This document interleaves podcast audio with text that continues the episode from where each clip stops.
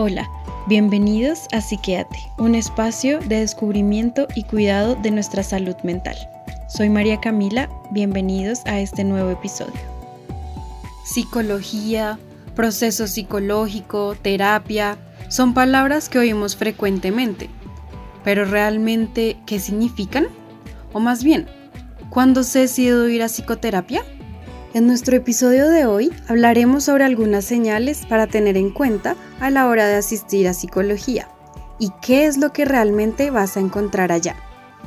Es decir, qué podemos esperar de un proceso en psicología. Primero que todo, revisemos algunas de las señales claves que podemos reconocer para saber si debemos o no asistir a algún proceso psicológico. Cuando si nos dificulta identificar qué sentimos o por qué nos estamos sintiendo así, si sentimos que ya no tenemos ganas de hacer lo que nos gustaba antes, si nos cuesta más trabajo estudiar, trabajar o realizar nuestras actividades diarias, si no sabemos cómo organizar nuestro tiempo, nos cuesta tomar decisiones o no sabemos cuál es el paso a seguir, si sentimos angustia o preocupación, si hay algún problema que logremos identificar y nos esté causando angustia o vemos que interfiere en el desarrollo de nuestras actividades. O por ejemplo, cuando utilizamos estrategias o mecanismos poco saludables o incluso peligrosos.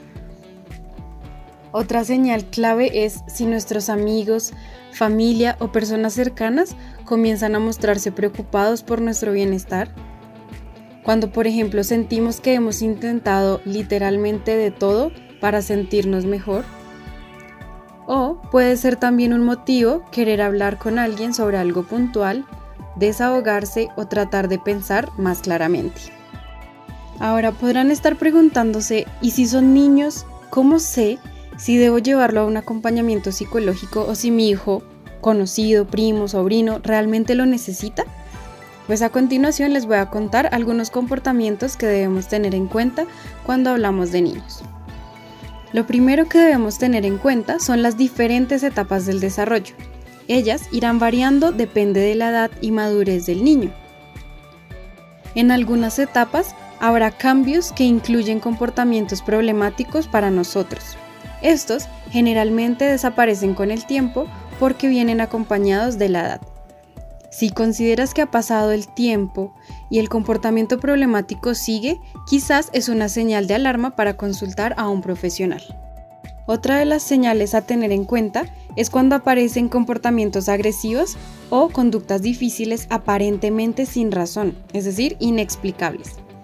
También pueden aparecer dificultades para concentrarse, intranquilidad, dificultad para jugar o relacionarse con niños de su edad, o algo más dirigido hacia la parte académica, como dificultades en la lectura, en la escritura, cálculo o algo más allá en el aprendizaje. También podemos identificar cambios inexplicables en su comportamiento, si tiene miedos o preocupaciones que interfieren con sus actividades cotidianas.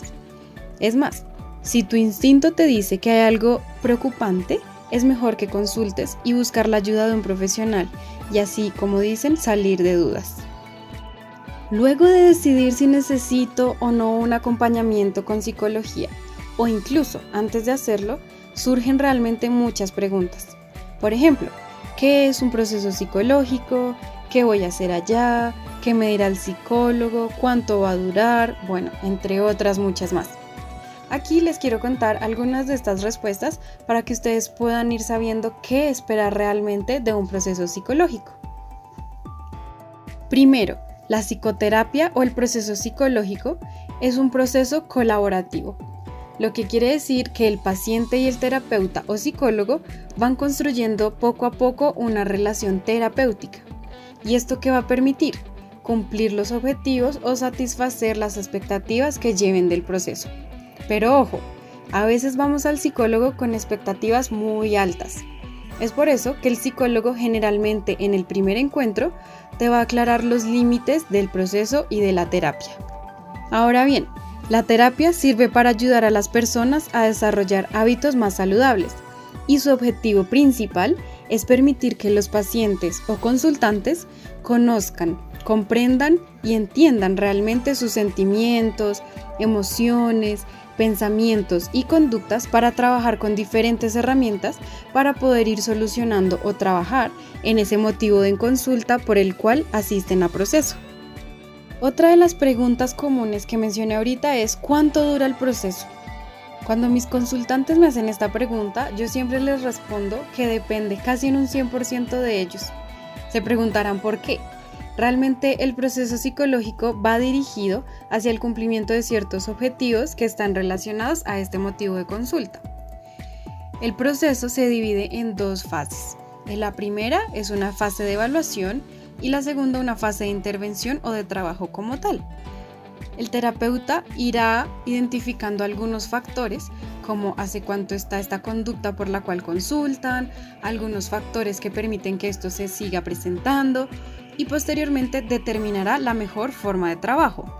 Es en este punto cuando decimos que empieza la fase de intervención, ya que aquí se pondrán en práctica nuevas alternativas o estrategias para el manejo de la problemática. Se preguntarán entonces, ¿por qué depende del paciente? Porque requiere compromiso, responsabilidad y autonomía para que el proceso se dé de forma exitosa. Además, Existen variables personales, individuales o internas que hacen, por ejemplo, que un proceso sea más demorado que otro.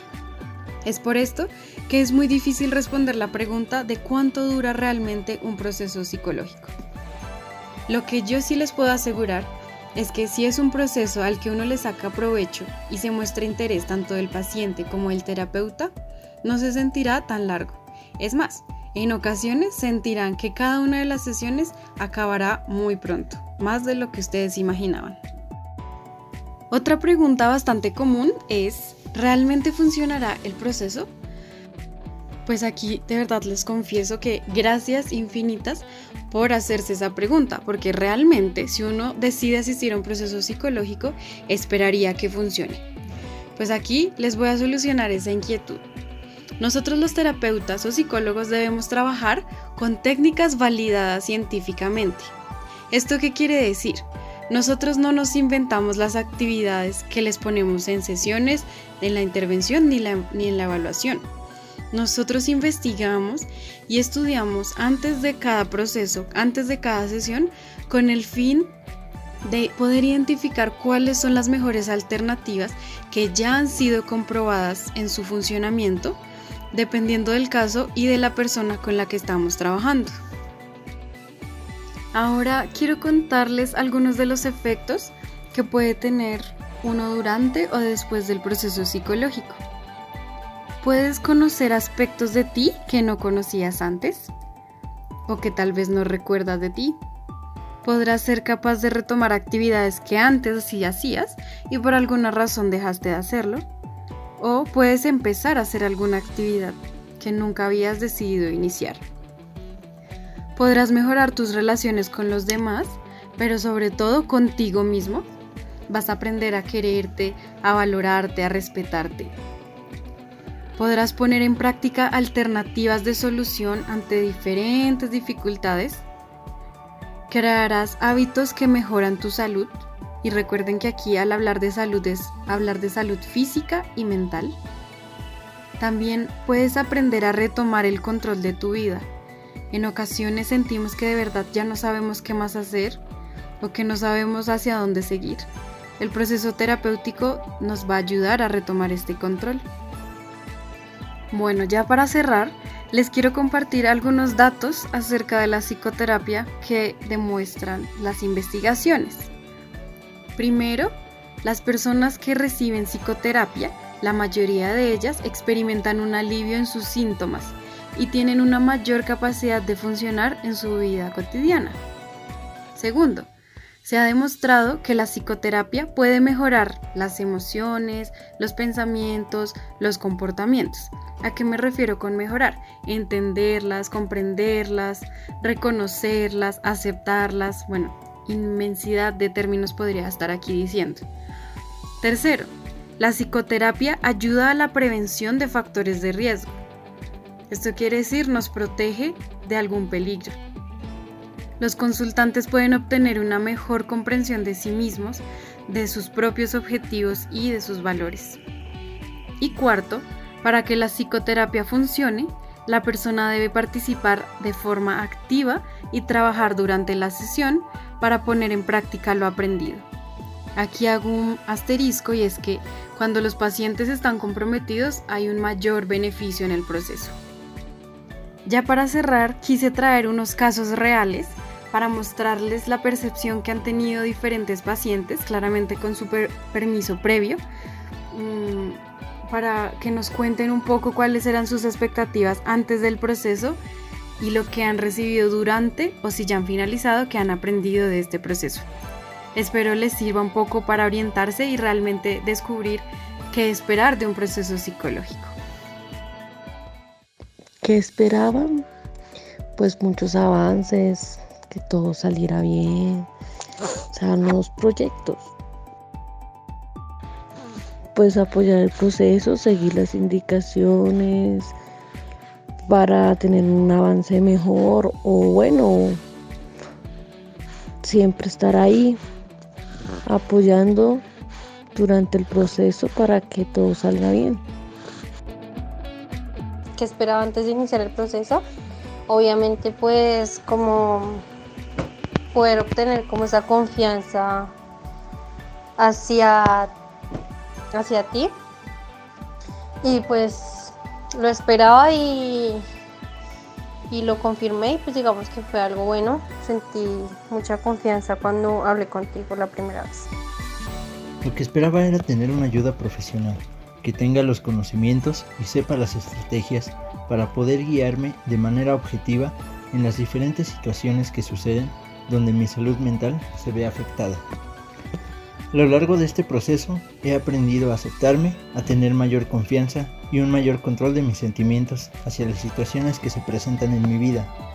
He tenido un crecimiento personal que las personas cercanas a mí notan y me llena de alegría el saber que donde empecé he aprendido y logrado muchas cosas que me benefician. Luego de escuchar estas increíbles personas diciendo sus aportes, espero haber podido ayudarles a aclarar algunas de las dudas acerca de los procesos de psicología. Me gustaría que esta sea la oportunidad de que te animes. Si aún sientes que tienes dudas sobre el proceso o no estás seguro si iniciar uno o no, no te preocupes. Es más, si prefieres, puedes escribirme en Instagram o por WhatsApp o al correo algunas de tus preguntas y con mucho gusto te las resolveré. Que esta sea una oportunidad de cuidar tu salud mental. Muchas gracias por acompañarme en este episodio. Espero lo hayan disfrutado, hayan aprendido y sobre todo hayan podido conocer más sobre la salud mental. No te olvides de seguirme en Instagram y Facebook como arroba psiquiatri.